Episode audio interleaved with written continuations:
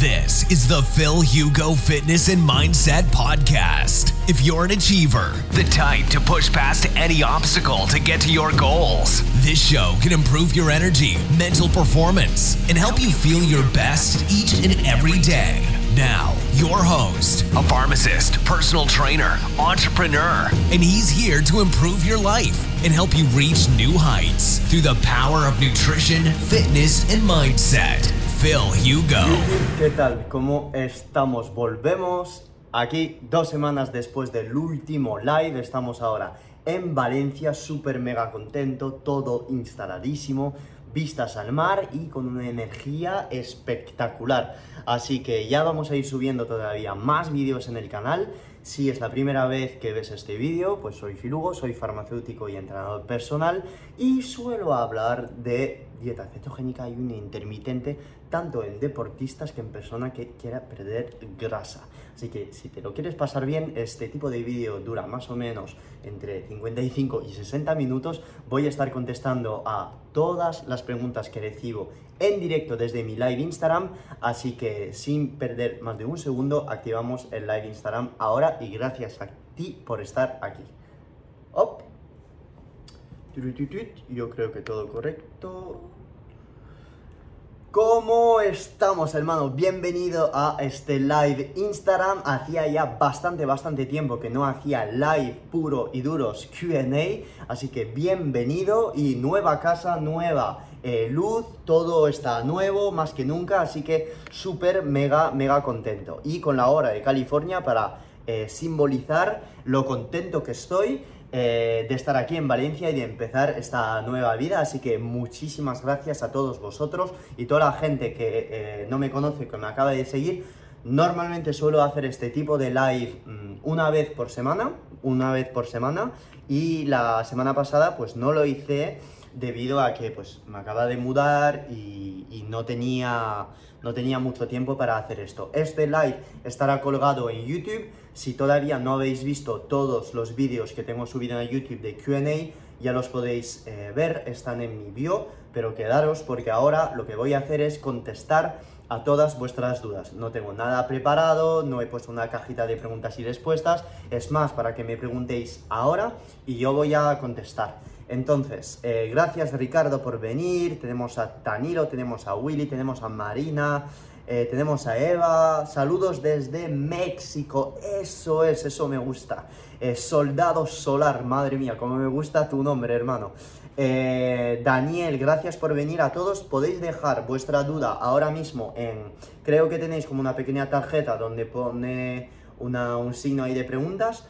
podéis dejar todas vuestras dudas en esta cajita ahora mismo y voy a coger una de las, o sea, cada una de las dudas y, voy a contestar en, directo, ¿vale? Ahora mismo está dándome gasolina eh, cetonas exógenas, eh, sabor lemonade, que son deliciosas, deliciosas, os las recomiendo a todos. Acabo de entrenar hace ya pues una hora, una hora y media, algo así, y he hecho un hit en el techo y me he ido a correr en la playa. Sigo en ayunas y me bebo estas cetonas, o sea, es como una sensación muy rara me dan energía eh, sin hacerme sentirme como pesado, o sea, es como muy raro y aumentan, no sé, me, hacen sentir bien, de verdad.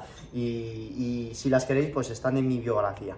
Eh, vale, ok. Eh, para todas las dudas las podéis dejar en la pequeña, creo que lo podéis ver, como esta pequeña tarjeta de preguntas. Ahora las dejáis y las voy subiendo poco a poco y así contesto a todas las dudas. Vamos adelante. Patri me dice, recomendaciones para disminuir la dominancia de estrógenos. Ok, em, número uno, mm, no, te no tienes que asustarte eh, con la dominancia de, estrógeno, porque número uno es, ah, tiene un componente genético muy muy fuerte, así que cuidadín con tener miedo a los estrógenos. Eso sí, si queréis saber más acerca de los distintos fenotipos, los distintos perfiles físicos, eh, en función de las hormonas, tenéis un libro excelente del doctor Henri Hertog, que es el presidente de la Asociación Antiedad Mundial, eh, que ha formado también el doctor Antonio Hernández, supongo que lo conocéis, o Antonio, Antonio Hernández ha participado a una de sus, eh, de sus formaciones. Y tenéis en su libro eh, podéis descubrir vuestra dominancia hormonal. Es decir, si eres dominante estrógeno, pues tendrás más la tendencia a acumular grasa en los glúteos. Si eres mujer, si eres chicos, pues eh, demuestra que vas a tener más tendencia a tener los mofletes como más grandes. Eh, em, progesterona, dominancia progesterona. Pues a lo mejor si eres chico, acumular más grasa en el pecho. O sea, es brutal, brutal, brutal, ¿vale? Tenéis que leer este libro. Entonces, recomendaciones. Número uno, leer este libro. Y eh, número dos, eh, no te voy a contar tonterías porque desde la dieta esto va a tener mucha, mucha, mucha dificultad por yo tener un impacto sobre tus hormonas. Pero lo número uno que tienes que tener en cuenta es que cada residuo de plástico, cada residuo de latas, cada la mínima, el mínimo residuo eh, de, enlatados, de, embotellado, todo esto va a tener un impacto directo sobre tus estrógenos. Entonces, número uno es reducir al máximo eh, todo el contacto con plástico y todo lo que estás comiendo de, eh, en latas y todo, porque este perfil de persona pues va a tener la tendencia de tener una sensibilidad mucho más fuerte a todos estos residuos. Y luego ya eliminar todos los productos procesados y todos los azúcares. ¿Por qué? Porque tienen tendencia todos estos alimentos a subir los estrógenos que te cagas, ¿vale? Entonces, si ya tienes una dominante estrogénica, pues ya no recomendaría eh, dietas altas en carbohidratos, sino más tirar de una dieta baja en carbohidratos. Más dudas aquí que las voy tirando de la caja de preguntas y respuestas. Y no las voy a leer, las cojo tal cual. ¿Has hecho alguna vez protocolos para preparación de culturista puesto a punto final? Sí, efectivamente, lo he hecho, eh, yo no he competido, eh, pero sí que he preparado a atletas en salir en competiciones. Es muy sencillo y si quieres, pues me manda un mensaje y lo hacemos. Em, ahora mismo, de hecho, tengo una persona que va a salir a por fotos el sábado y eh, es increíble, le he puesto una dieta cetogénica y es increíble el cambio que ha pegado en muy, muy poco tiempo. Por supuesto, no hay nada mágico, eh, yo no eh, llevo a 100 atletas, no llevo a atletas con esteroides, aunque lo sepa hacer porque soy farmacéutico, no es mi especialidad, ¿vale? Pero sí que lo suelo hacer, lo sé hacer. Más dudas. compaginan bien la diferencia de alimentación que llevas con tu novia. Ah, ¿por qué son diferentes? Mira, em, sí, la verdad sí, la respuesta es sí total. ¿Por qué? Pues porque comemos lo mismo, salvo que ella pues va a comer peanut butter, mm, tortitas, ah, un pequeño helado de vez en cuando, que son helados pues bajo en carbohidratos, algunas frutas de vez en cuando, pero pocas veces se está metiendo patatas por las santas nubes, plato de pasta y mete una comida más, una comida más que yo, que yo no hago. pero si no, por las cenas eh, comemos exactamente igual, salvo que yo pues como lo gordo, proteína a saco, mucho aceite, aguacate, verduras, comemos lo mismo, salvo que ella pues añade carbohidratos y, yo no. Eh, es así de sencillo, ¿vale? Con lo cual lo llevamos de puta madre. Em, más dudas. A ver, voy a ver un poco.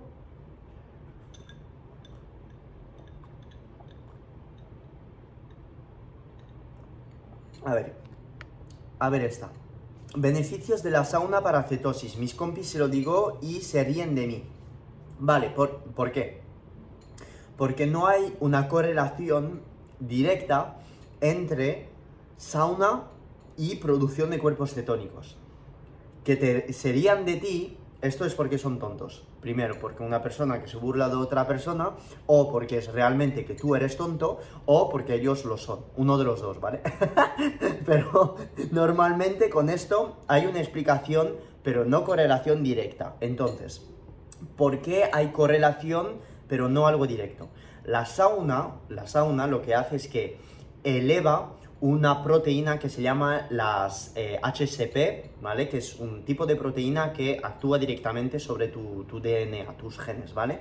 porque es por efecto térmico, que se llaman proteínas de choque térmico HSP, particularmente la HSP35 y la HSP70, creo. No lo digo yo, lo digo los estudios que he leído sobre el aumento de temperatura en saunas. Entonces, cuando tú sometes tu organismo a altas temperaturas, como es la sauna, o a el frío, como es la crioterapia, o a cualquier tipo de estrés hormético, como es un entrenamiento de alta intensidad o el ayuno intermitente, tu cuerpo reacciona. ¿Y cómo reacciona? Reacciona protegiéndose. En este caso, con la sauna lo hace con estas proteínas, con esta elevación de proteínas de choque térmico y estas proteínas se ha visto que podían actuar directamente en genes que activan proteínas antioxidantes y vías antioxidantes o vía antiedad, que son la vía de las sirtuinas. La vía de las sirtuinas se ha visto que en personas em, jóvenes teníamos la vía de las sirtuinas hiperactivadas y a medida que vayamos envejeciendo, pues toda esta vía de las sirtuinas va cayendo con eh, los telómeros, que son eh, como extremidades en, los cromosomas, que se van reduciendo a medida que eh, vamos envejeciendo. La sauna ha demostrado actuar activando la vía de las sirtuinas, además de reducir el acortamiento de telómeros. Esto no lo digo yo, es por puro efecto térmico, ¿ok? Entonces, la sauna en ayunas, alternándola con baño de hielo, sí que podría tener un efecto sobre tu longevidad, no sobre la cetosis directamente, pero desde un punto de vista indirecto, protegiendo tu eh, metabolismo, ¿vale? Y aumentando tu sensibilidad a la insulina. Entonces, respuesta, la sauna no tiene impacto directo, pero te beneficia desde un punto de vista global. Más dudas. Uh, ok. Cetogénesis en la mujer, cambios hormonales, tipo de entrenamiento para. Ok. Eh, cambios hormonales, mm, sí que los vas a tener. Cualquier cambio de dieta que haga, vas a tener cambio hormonal. Cualquier cambio de calorías, cualquier cambio de macronutrientes en la dieta, cualquier cambio en la calidad de tu sueño va a tener un impacto hormonal. Entonces, la retirada eh, rápida de carbohidratos en la dieta genera pico de cortisol, genera pico de adrenalina, somete tu cuerpo a un estrés. Cuando tu cuerpo está estresado, pues tiene un impacto directo en las hormonas. Cuando tú tienes un impacto directo a partir de la, la, em, la joder, someterte a una dieta cetogénica, pues puedes tener mm, un impacto tanto a nivel de tu regla como a nivel de tu tiroide si haces las cosas mal. Y hacer las cosas mal es no meter la cantidad de sodio suficiente, no meter la cantidad de magnesio suficiente, no meter la cantidad de energía suficiente en tu dieta. Es decir, empezar dieta ceto, quitamos todos los carbos y nos dejamos de lado 700 calorías, pues porque quitamos carbos si queremos perder peso. Y la gente después dice, oh, es que tengo amenorea porque estoy haciendo ayuno intermitente y dieta ceto. No, no, bro, es porque estás desmineralizado, y no estás comiendo suficiente. Entonces se te cae el pelo, tienes apatía, duermes mal y pierdes la regla. Pero si estás comiendo suficientemente caloría, si estás durmiendo bien, si estás entrenando, exponiéndote al sol, aportando los minerales esenciales, el zinc, el magnesio y el sodio, te puedo asegurar que no vas a tener absolutamente ningún cambio hormonal. ¿Por qué te lo digo? Primero, desde un punto de vista eh, de la evidencia científica y número dos, porque lo veo en pacientes, personas que me llegan de dietas eh, hipocalóricas, que cojo, les hago una dieta cetogénica con cargas estratégicas de carbohidratos, reponiendo la suficiente cantidad de sal, que siempre lo digo en, en stories, mínimo 8 gramos de sal, sin tener miedo a beber 3 litros de agua, incluso en mujeres, y recuperas la regla haciendo las cosas bien, porque muchas veces, veces, muchas veces la regla la perdéis o por estar en hipocaloría o eh, durante mucho tiempo o por estar desnutridas o por estar estresadas o por cualquier otro factor que ahí tendría que asesorarte por mm, por eso, por, para detectar qué es el causante de, la amenorea, ¿no? Pero muchas veces eh, viene de esto, falta de entrenamiento, falta de exposición al sol, falta de calorías, falta de minerales, pero sobre todo, sobre todo, eh, management de estrés, ¿vale? Entonces, eh, esto ya tendría que, asesorarte, pero si haces las cosas bien, no va a tener impacto la retirada de un macronutriente sobre tus hormonas. Sí que al principio hay fluctuaciones, pero como todo, como todo cambio de dieta y como todo cambio de, de, de, higiene de vida, es, es, lo normal, ¿vale? Tengo un post sobre el impacto de la cetoadaptación eh, sobre las hormonas tiroideas, sobre la T3, la T4, la RT3, la testosterona, el cortisol, la hormona de crecimiento. Lo puedes ver, está todo detallado y explicado con evidencia científica porque esta página no es bullshit. Más dudas. Ah, vamos a ver. A ver, una persona con hipotiroidismo puede ayunar. Siempre recomendaría un día de ayuno intermitente, un día no. ¿Por qué? Porque si tú acostumbras tu cuerpo a la retirada de calorías durante muchos días y mucho tiempo, al final sí que tu metabolismo podría disminuir, aunque haya estudios científicos que dicen que el ayuno intermitente aumenta tu metabolismo basal. En personas con hipotiroidismo no recomendaría hacer ayuno intermitente todos los días porque tenemos que estresar el cuerpo con la ingesta matutina de, un momento al que no se lo espera. Y se ha visto que un desayuno alto en proteínas aumentaba el metabolismo basal. Conclusión, recomendaría un día de ayuno intermitente, un día de no ayuno intermitente con ingesta de grasa saturada, con MCT, con aceite de coco, con butirato proveniente del ghee, otro día de ayuno intermitente y otro día donde hay un desayuno em, alto en proteínas, proveniendo de huevos, pechuga de pollo, me da igual, alto en proteínas o incluso una proteína whey, para justamente aportar al cuerpo tanto una variedad en la frecuencia de las comidas, pero también una variedad en eh, la calidad y la cantidad de, energía, ¿vale? Calidad, macronutriente y cantidad en nivel de calorías, ¿ok? Con lo cual, alternar. No recomendaría un intermitente todos los días para hipotiroidismo. Primero tenemos que sanar y luego ya después optimizar tu tiroide. Pero primero sanar. Y para sanar, un intermitente en mujeres todos los días no lo recomendaría. Más dudas. ¿Cómo dejar carbo sin ansiedad? Comiendo lo suficiente. Comiendo lo suficiente y no empezar una dieta cetogénica hipocalórica porque se te va a subir el cortisol, se te va a subir la grelina. Conclusión, comer lo suficiente. Y para estar en dieta cetogénica comiendo lo suficiente es muy fácil.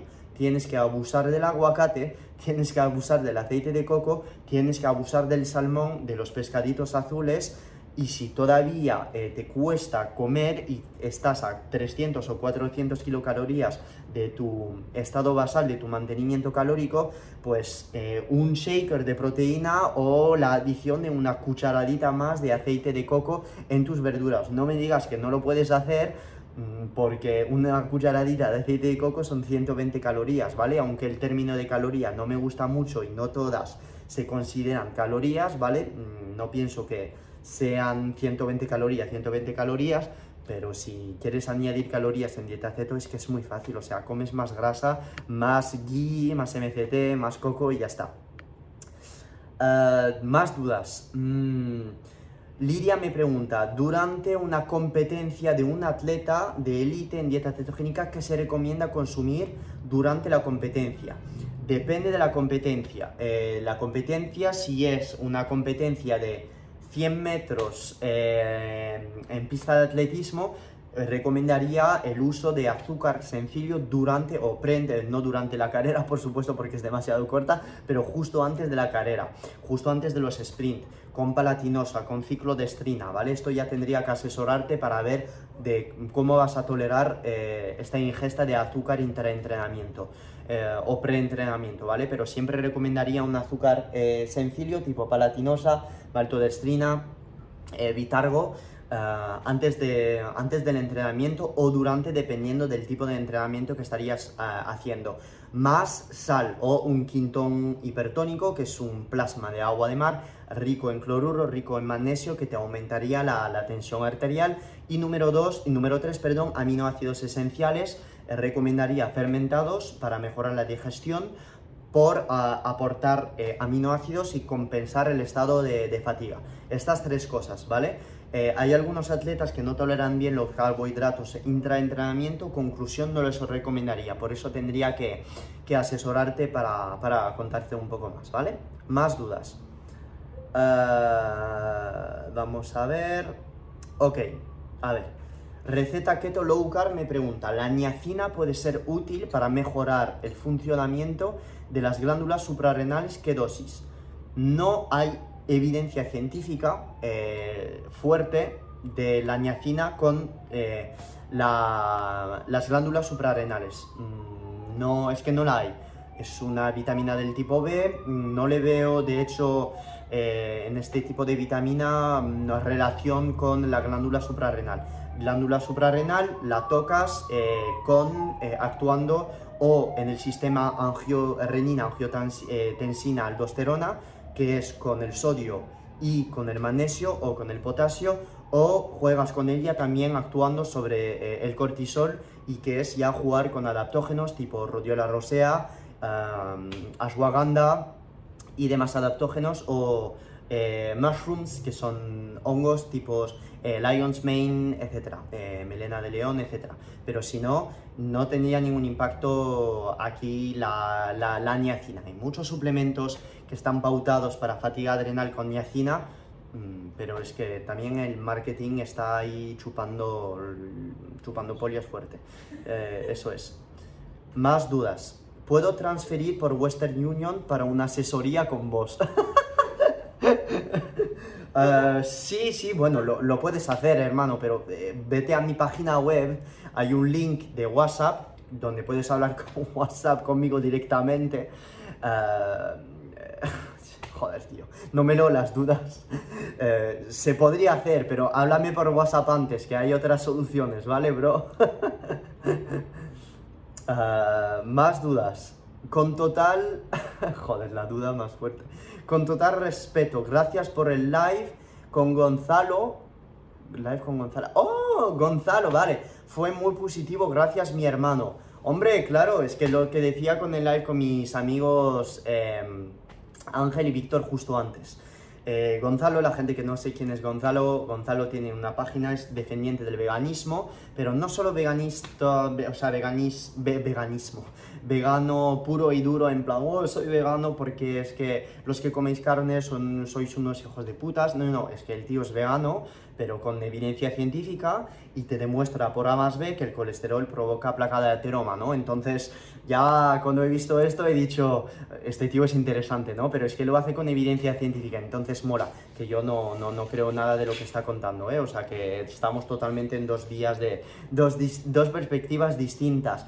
Pero a mí me gusta invitar a gente que no tiene nada que ver con lo que estoy contando y que em, se pone en contra de mis argumentos porque encima es que ha hecho vídeos contra la dieta cetogénica, se ha metido con eh, una persona de mi equipo que es Nutriyermo, con Carlos Tro, em, entonces yo no sé, yo en este punto de vista soy más de vamos a hablar, hermano, o sea, tranquilo, o sea, tómate un descanso, una cerveza, yo me, me quedo aquí, hablo contigo y, y, hablamos de las cosas, o sea, yo pienso que es ciencia y la ciencia sirve para, para abrir mentes, ¿no? Y tenéis que pensar que yo hablo de dieta cetogénica, pero que hay mucha gente que son veganas y que les va muy bien, ¿vale? Con lo cual, mm, o sea, es que a mí me la pela todo, entonces doy la voz a, a todos los haters, eh, a todos. Pero que me gustan haters con cabeza, haters como, como, como, Gonzalo. Y pienso de verdad que Gonzalo no, no me hatea. De hecho, mm, estoy seguro que no. estoy seguro que no. Pero me gustan los haters que tienen otros argumentos que los argumentos tipo, oh, es que los cetogénicos son dogmáticos porque son anti-carbs. No, este tipo de hater tienen en vez del cerebro un guisante. ¿Por qué? Pues porque es el tipo, típico argumento que no saben qué decir porque están, tienen miedo, tienen sinceramente, sinceramente miedo de, pienso, de todo lo que estoy contando. Y de hecho, ningunos, ninguno, salvo Gonzalo, que yo lo digo públicamente a todos, ninguno acepta estar en live conmigo. Solo Gonzalo ha aceptado, que yo lo digo a todos, venir a mi live y hablamos si no estáis contentos. Y ninguno ha aceptado. Yo me quedo así, tal cual, ¿eh? O sea, yo todavía sigo esperando, o sea, que yo debate conmigo, perfecto, habla, habla, yo no te voy a hacer cambiar, pero te doy la voz para que la gente entienda que, que, que lo que estás pensando no es lo mismo que yo, o sea pero venir, hombre, hablar en vez de estar ahí por comentario o grupos privados de WhatsApp. Es que el otro día, en una cena que, que estaba haciendo con Marcos, con su hermano y todo, O sea, la gente tiene peña, grupos cerrados de WhatsApp donde hablan de no sé qué y critican por comentario. O cuentas falsas de Instagram. Cuentas falsas de Instagram donde la gente se mete en las stories de otro, pero vamos a ver, hermanos, o sea, ¿no tenéis vida o qué? ¿No tenéis vida, hermanos? O sea, ¿qué estáis haciendo de vuestra puta vida? Mientras tú estás viendo mis stories, ¿vale? Con una cuenta falsa, yo a lo mejor estoy haciendo una infografía que va a ayudar a miles de personas, o a lo mejor estoy ayudando a una persona en asesoría. O sea, es que yo no sé, es que hay cosas que no entiendo, de, de, verdad, o sea, es que no, no lo entiendo. Entonces, para resumir con Gonzalo, de verdad, es que haría incluso otro debate con él, porque es que lo que me gusta con Gonzalo es que el tío me dice, no, no, es que tú no tienes razón en esto y te demuestro por este paper, este y este, eh, que, que, que, esto es, es paja mental. Esto me gusta, hombre, venir con cosas de evidencia, ¿vale? eh, a ver, más duditas. ¿Qué ha pasado aquí? Vamos a calmarnos. Nos vamos a calmar. Hay un tío en el edificio, se ha tomado DMT seguro. Eh, vale, Epsilon 1976, que supongo que es eh, el año en el que naciste, eh, diferencia entre beta-alanina y citrulina malato. ¿Cuál recomiendas? Entonces, no estoy bebiendo para pensar en la respuesta, sino que tengo realmente sed, porque de las 7 a 8 estaba en live con mis amigos, los hermanos Duatos, entonces necesito hidratarme. Dame un segundo, bro.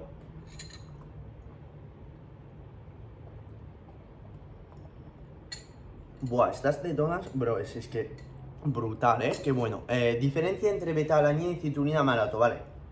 La beta-alanina es un precursor de la carnosina. La carnosina, se ha visto un impacto directo de la carnosina con los niveles de, lactato.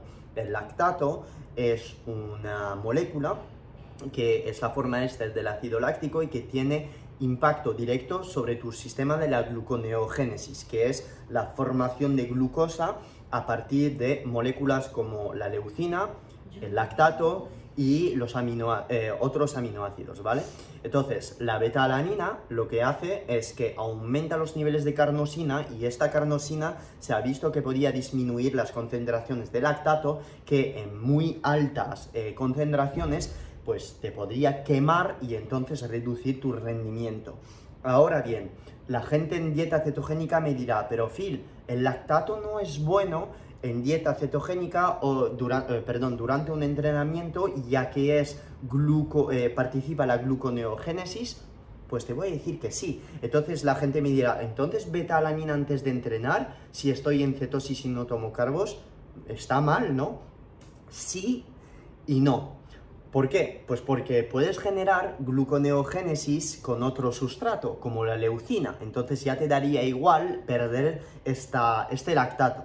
Eh, hay personas que no toman beta-alanina o que yo recomiendo no tomar beta-alanina eh, por eso, para dejar el lactato eh, actuar como componente de gluconeogénesis, ¿vale? Con lo cual eh, la beta-alanina en personas que no toman azúcar o que entrenan en, ayunas y que quieren estar produciendo cuerpos cetónicos durante el ayuno, durante el entrenamiento, pues no recomendaría beta-alanina. Pero sí que es verdad que te podría venir bien, pues si te la suda este componente de gluconeogénesis del, lactato y, y- y ya está, ¿no? Para quitar- quitarte el quemazón. Eh, la citrulina malato. La citrulina malato, la diferencia es que no tiene nada que ver. La citrulina malato es un precursor de arginina y la arginina es un precursor de óxido nítrico. El óxido nítrico es una molécula compuesta por dos átomos, que es el nitrógeno y el oxígeno. NO, que es el óxido nítrico, actúa como vasodilatador. ¿Qué es un vasodilatador? Un vasodilatador es un compuesto que actúa sobre tus vasos sanguíneos, sobre tu endotelio, que es la primera capa de tus vasos sanguíneos en contacto con la sangre, y el aumento de óxido nítrico en sangre ha demostrado espaciar estas células del endotelio. A decir, mm, ¿qué más me da eh, tener óxido nítrico en los putos vasos sanguíneos? Pues sí que te da. ¿Por qué? Pues porque congestionas más. Congestionar más es la consecuencia de la vasodilatación y tener más vasodilatación te permite absorber más nutrientes desde la sangre hasta el tejido muscular. Y cuando digo más nutrientes, pueden ser aminoácidos, puede ser sodio y también puede ser oxígeno. Conclusión, tomar un precursor de óxido nítrico antes de entrenar aumenta la vasodilatación y entonces podría tener un impacto directo sobre tu rendimiento deportivo. Estamos hablando ahora de vasos sanguíneos, pero pensad que el óxido nítrico también puede actuar aquí.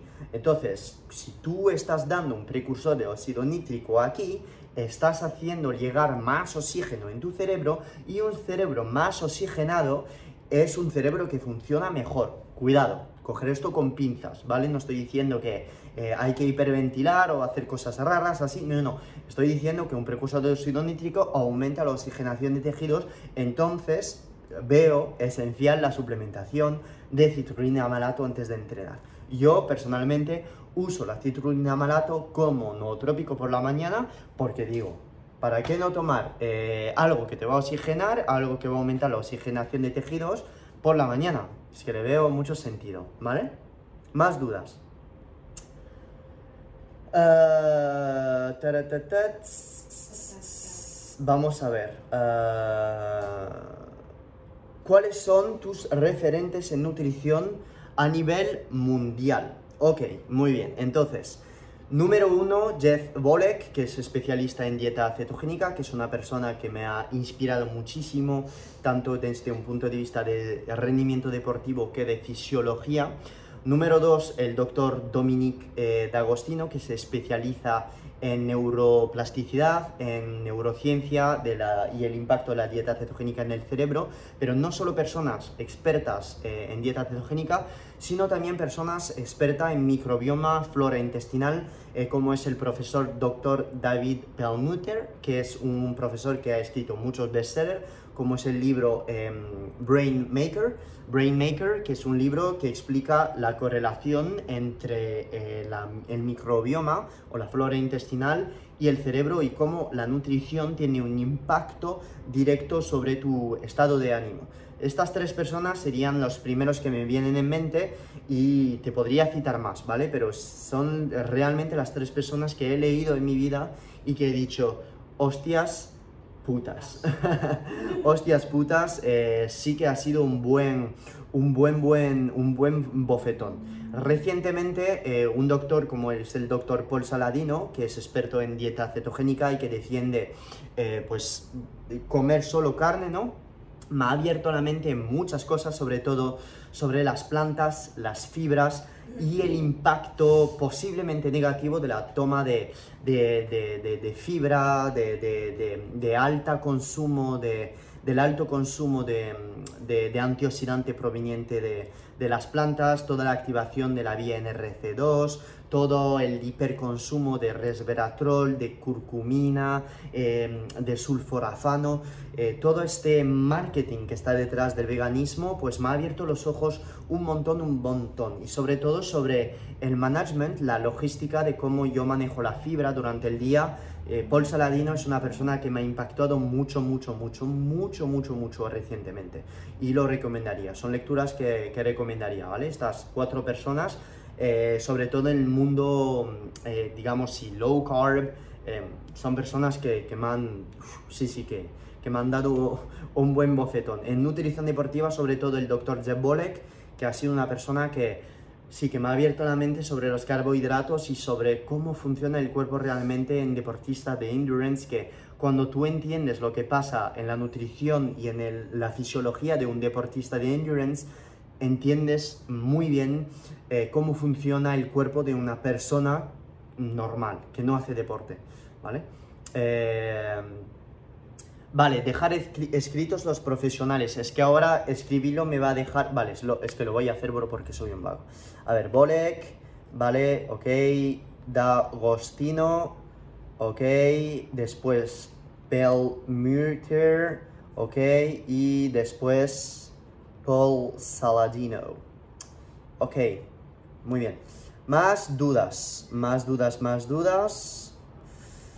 Ok, Agua hidrogenada, ¿lo recomiendas o alguna forma de alcalinizar el agua? Ok, estás diciendo esto porque hay un eh, influencer, biohacker, muy famoso en Estados Unidos que es Ben Greenfield, eh, que lo usa mucho, eh, agua hidrogenada por la mañana, porque justamente tiene impacto súper mega positivo sobre la vida de las sirtuinas, la oxigenación de tejidos, etcétera, etcétera. Esto ya es un poco complejo, pero sí que recomendaría su uso a primera hora de la mañana, si te puedes permitir la compra de tal tipo de agua, sí que te lo recomendaría a primera hora de la mañana. Otra forma de alcalinizar el agua, esto es totalmente bullshit, ¿por qué? Porque piensa que es una industria de billón de dólar eh, no sé por qué tomo el, acento inglés, es totalmente ridículo. Eh, billion de dólar. Eh, entonces, alcalinizar el agua es una... esta es agua de pH 9,5, no sé qué, es, es una mierda. ¿Por qué? Porque cuando llegas a... Cuando llega estos, estos aniones, que es el carbonato, el sulfato, etc., se, se, anulan en el estómago. O sea, el pH del estómago anula totalmente eh, estos añones, ¿vale? No, no, tiene ningún impacto, ningún impacto. Conclusión, meter el limón en el agua por decir alcalinizo el agua es, es jodido. Si, no, si, al, si algo pasaría con tu pH gracias al agua o a la comida, los que están en dieta carnívora estarían muertos ahora mismo, todos, uno por uno, eh, porque solo están comiendo carne. Como la carne es un alimento ácido, pues estarían muertos por acidez sanguínea, ¿no? Eh, la, tu pH depende de minerales, del balance de minerales, y cuando tu cuerpo ve que hay una desviación en el pH, va a compensar con su propio organismo. Primero, eh, matando o desgradando, destruyendo el hueso por obtener bicarbonato por obtener otros aniones que van a venir a compensar y equilibrar eh, el balance del pH en tu, en tu cuerpo. Con lo cual es esencial aportar minerales como el magnesio, como el sodio, como el potasio en distintos momentos del día para compensar el posible estrés que se puede autogenerar en tu cuerpo eh, y mantener la salud ósea, la salud eh, de tu tejido muscular y tu salud global. ¿Ok? Con lo cual, conclusión, agrohidrogenada, si puedes comprar, espectacular. Eh, y eh, forma de alcalinizar el agua, olvídate, totalmente bullshit. Eh, ¿A qué? Vale, no estoy leyendo las dudas, las cojo tal cual. ¿eh? ¿Cuándo nos vas a compartir la música Power de entrenamiento? Mira, te explico el concepto. Si queréis, hago una playlist de lo que escucho tanto por las mañanas poner un thumbs up eh, en, ahora en el live, si queréis que lo haga, o un screenshot um, en... Sí, estoy tomando el acento inglés. Uh, un screenshot, yeah, bro. Yeah, bro. Put a thumbs up, bro. Yeah. Stop. Yeah, stop, bro. Yeah, I'm speaking like that, you know. Uh, yeah. Basta. Suficiente. Entonces, eh, thumbs up si queréis esto. Eh, Diego Rueda, que es mi diseñador, mandar un mini mail a Diego enseguida, diego ideasfrescas.net eh, para diseños intergalácticos. y Diego me está preguntando, ¿escuchas Michael Jackson?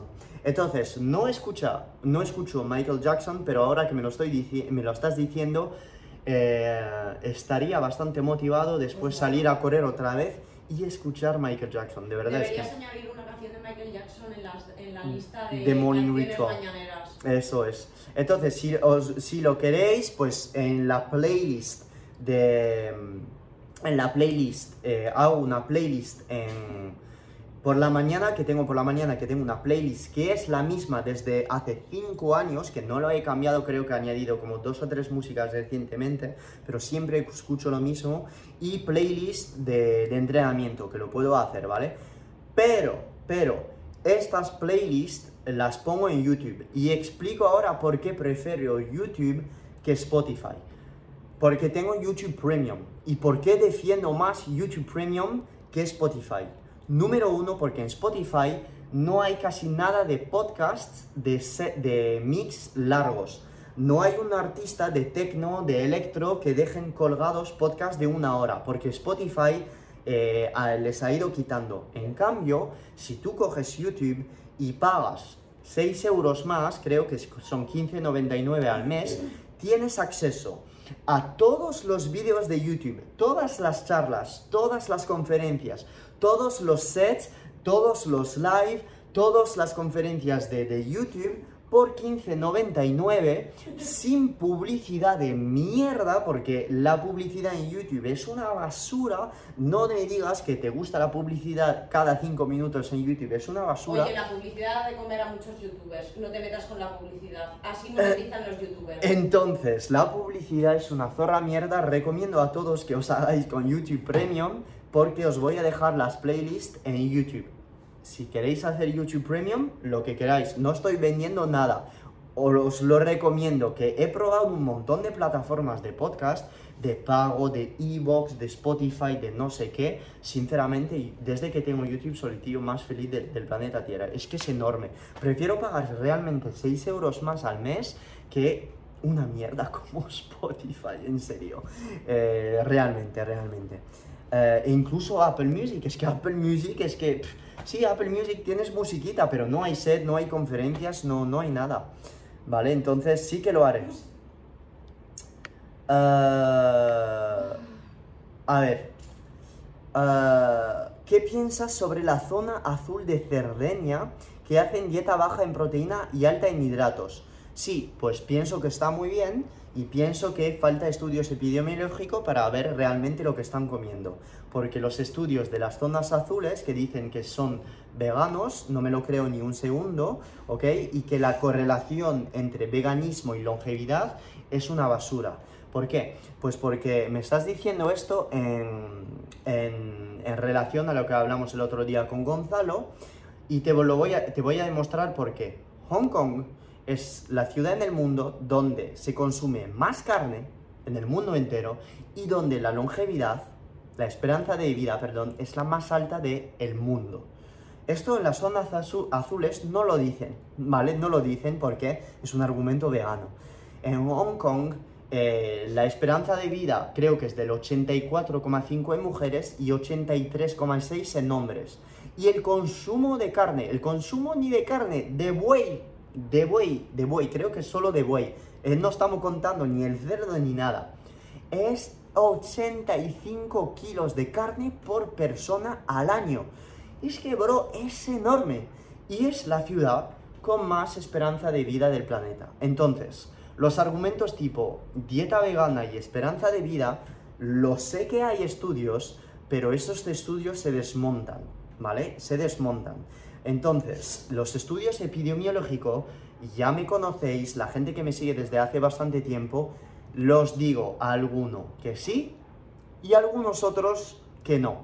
No estoy cogiendo los estudios epidemiológicos que a mí me valgan, ¿vale? Pero sí que es verdad que veo tanto, tanto, tanto, tanto eh, bias, tanto, tanto error en estudios epidemiológicos y tantos factores que no se toman en cuenta que no puedo estar de acuerdo con una afirmación tipo el LDL colesterol causa enfermedad cardiovascular.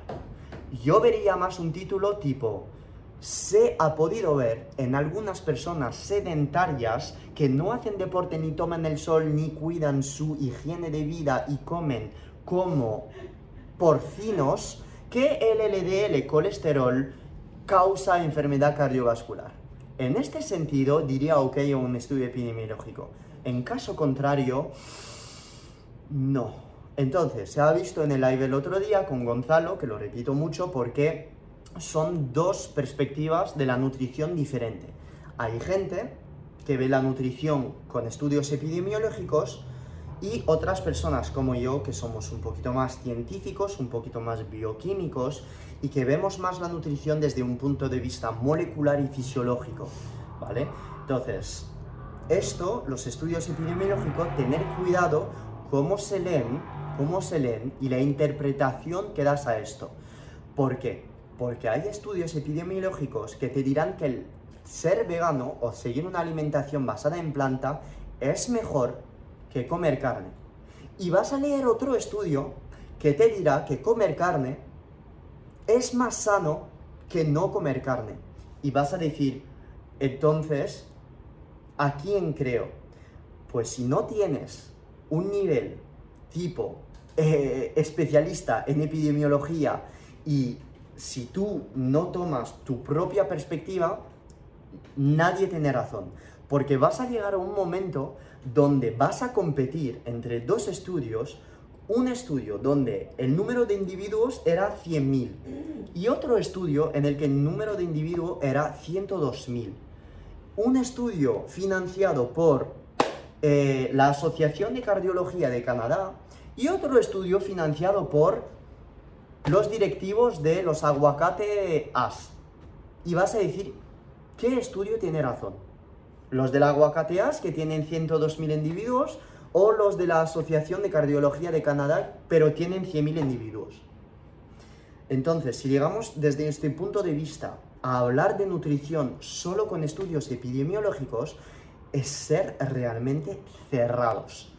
Es ser para mí cerrados. Para mí, para mí, la nutrición y hablar en redes es tener un poco mente abierta y saber usar la fisiología, porque antes de todo soy asesor nutricional y farmacéutico y uso la ciencia y la fisiología antes de un estudio epidemiológico que ha podido generar un montón, en el que se ha podido generar un montón, un montón de errores a la hora de hacer conclusiones, ¿vale? Con lo cual, más, eh, más fisiología, menos epidemiología. Hashtag lo acabo de inventar. Eh, más dudas. Me gusta. Eh, a ver, voy a ir alternando de personas porque hay un montón de gente que pregunta muchas cosas y quiero que cada uno tenga la, respuesta a su duda. ¿Tiene relación en que tenga la vitamina D y los del grupo B bajas y que tenga baja masa ósea? Eh, sí. Entonces, el déficit de vitamina D causa mala absorción a nivel intestinal de calcio. Mala absorción a nivel intestinal de calcio causa una alteración en el metabolismo de calcio a nivel óseo.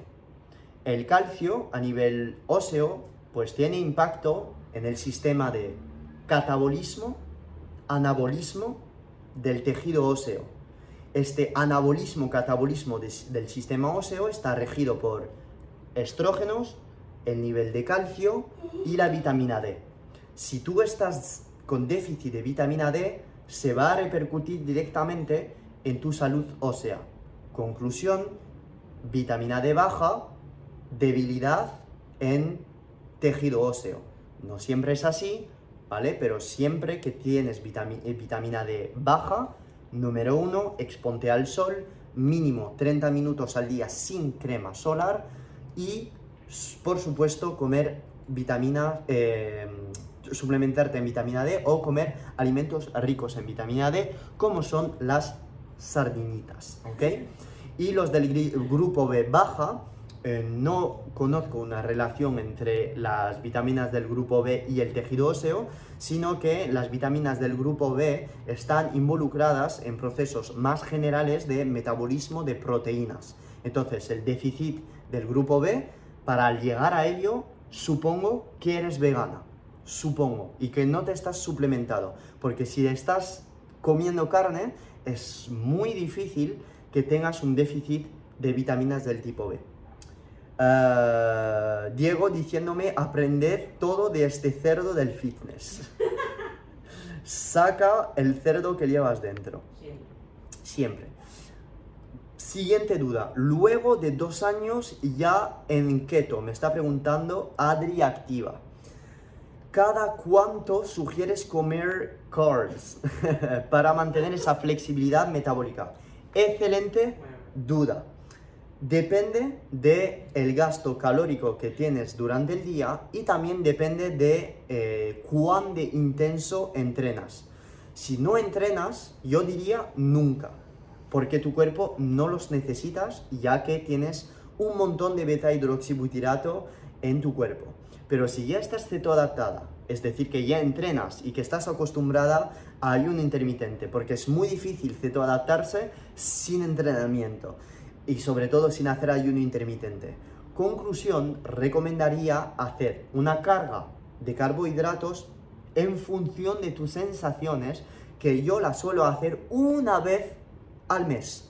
Y cuando digo carga de hidratos es me voy al sushi y me destrozo la panza. la panza, la panza. Es, es en plan, me como hasta reventar de sushi. ¿Por qué?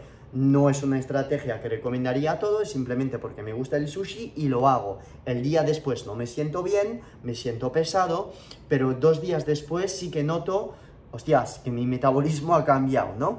Entonces, si no te gusta hacer esta estrategia de una vez al mes, lo puedes hacer eh, cada sábado con una cena gorda de sushi, de patata, lo que sea, pero depende de cómo tú vas a reaccionar de la carga eh, frente a la carga de carbohidratos. Yo, por ejemplo, eh, reacciono, reacciono muy mal a una carga de carbohidratos. El día después tengo retención de agua, estoy empanado, dos o tres días después tengo acné, o sea, reacciono fatal, vamos, fatal, fatal. Eh, he probado hacerla una vez a la semana y el problema es que me salgo de cetosis durante dos días y para volver estoy cansado. A pesar de que yo esté ceto adaptado, pero depende mucho de cómo entrenas, de un montón de cosas. Entonces, para dar una idea, recomendaría cada tres semanas meter una cena alta en carbohidratos. Y los días que quieras tú hacer cheat meal sin carbohidratos, pues subes calorías gracias al aporte masivo de proteínas, de grasas y de quesos o cositas keto, em, carbs free, eh, sugar free y todas estas mierdas. Para no salir de cetosis, pero sí meter una patada en tus, en tus calorías. Más dudas. Ah, te voy a contestar, bro, porque creo que es la 40 eh, veces que estoy leyendo tu, tu pregunta aquí. Melatonina, suples pro y contras. Perfecto, si tienes problema de sueño, melatonina antes de dormir, entre 500 miligramos hasta subir hasta 5 miligramos, pero no la tomes hasta antes probar una suplementación con magnesio bisglicinato más ashwagandha más triptófano. Porque si no haces esto, no veo necesaria la suplementación de, eh, con melatonina, que sigue siendo una hormona. ¿Ok?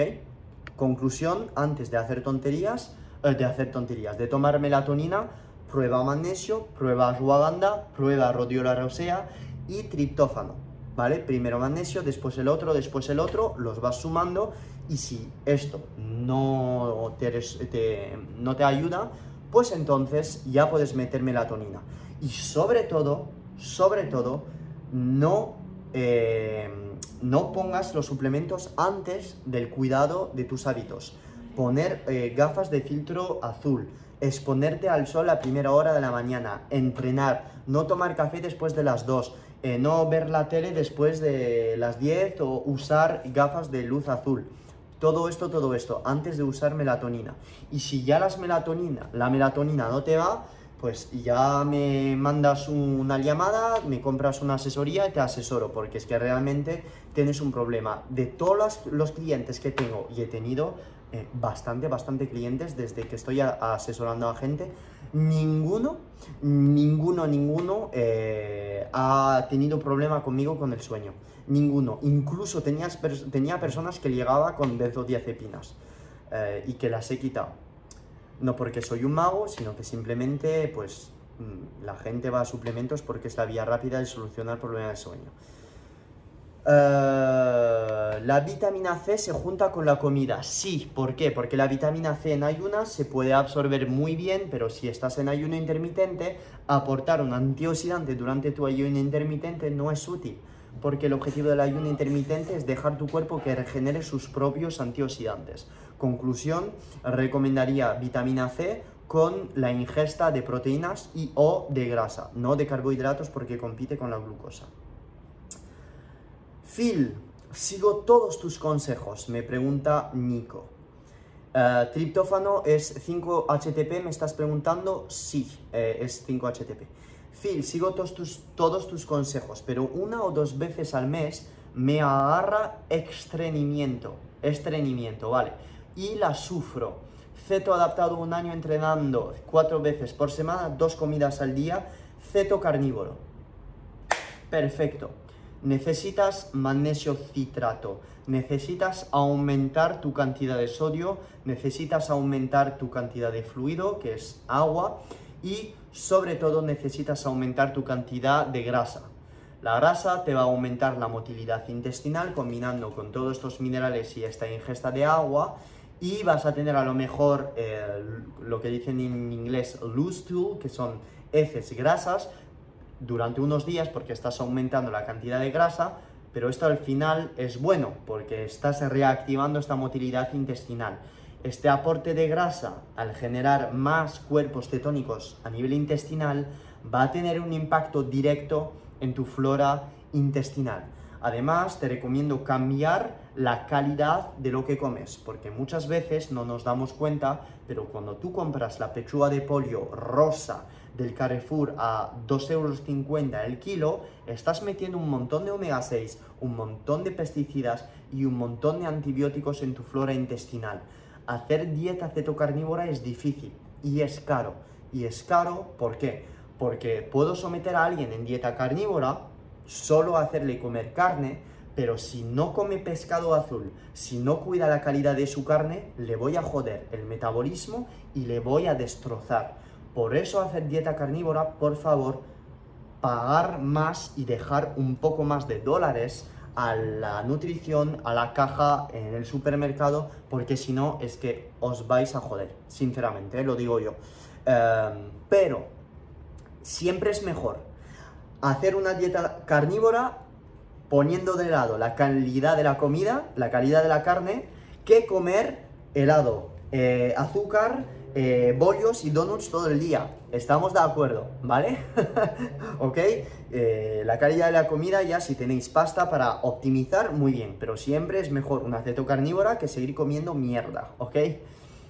Ah, Laura me pregunta, ¿el libro que salga en físico, no solo tipo ebook? Vale, lo haré físico también, ¿ok? Ya llevamos 160 páginas, ¿ok? Del libro. Ah, tengo mis programas también en asesoría. Pronto saldrán mis programas sin asesorías. Eh, decirme ahora si os gustaría en los live que, que saque yo estos programas sin asesoría. Es decir, programas disponibles que ya podéis comprar, que sea tanto eh, de, eh, mm, dieta cetogénica ciblada, dieta cetogénica para pérdida de grasa, dieta cetogénica en función de las calorías, decídmelo, porque si es el caso, eh, pongo, cuelgo mis programas sin asesorías ahora en mi página web, no ahora, sino a lo mejor en un mes saldrán y, los, podéis comprar, ¿vale? Directamente. No vendrán con asesorías, sí que vendrán con preguntas y respuestas de las más contestadas, pero sí que los podéis comprar directamente sin asesoría mía. Por, supuesto, estarán más baratos que una asesoría completa, ¿vale? Eh, porque de tal manera pues podéis ver como un menú semanal, con todas las QA, lo, lo, podréis ver, ¿vale? Ah, ok, más dudas vale, a ver cuánto queda. No sé si hay un cargador de iPad aquí. Hay un cargador de iPad aquí. Muy bien. Vamos a montar el tenderete. Yo te lo pongo. A ver, ya está, ya está, Loli, gracias. Loli está aquí con todo, es la mejor. Es la mejor. Está aquí detrás trabajando, es la mejor. Es la mejor. Ya lo sé. Ah, a ver. Vale. Yo creo que está. Sí, ya está. Perfecto. Entonces, ¿qué tanto se debe balancear la ingesta de ácidos grasos a la EPA y DHA? Pues balancear eh, a la EPA y DHA no tiene mucho sentido. ¿Por qué? Porque si tú das ALA a tu cuerpo, tu cuerpo lo va a convertir en DHA de manera pésima pero lo va a convertir.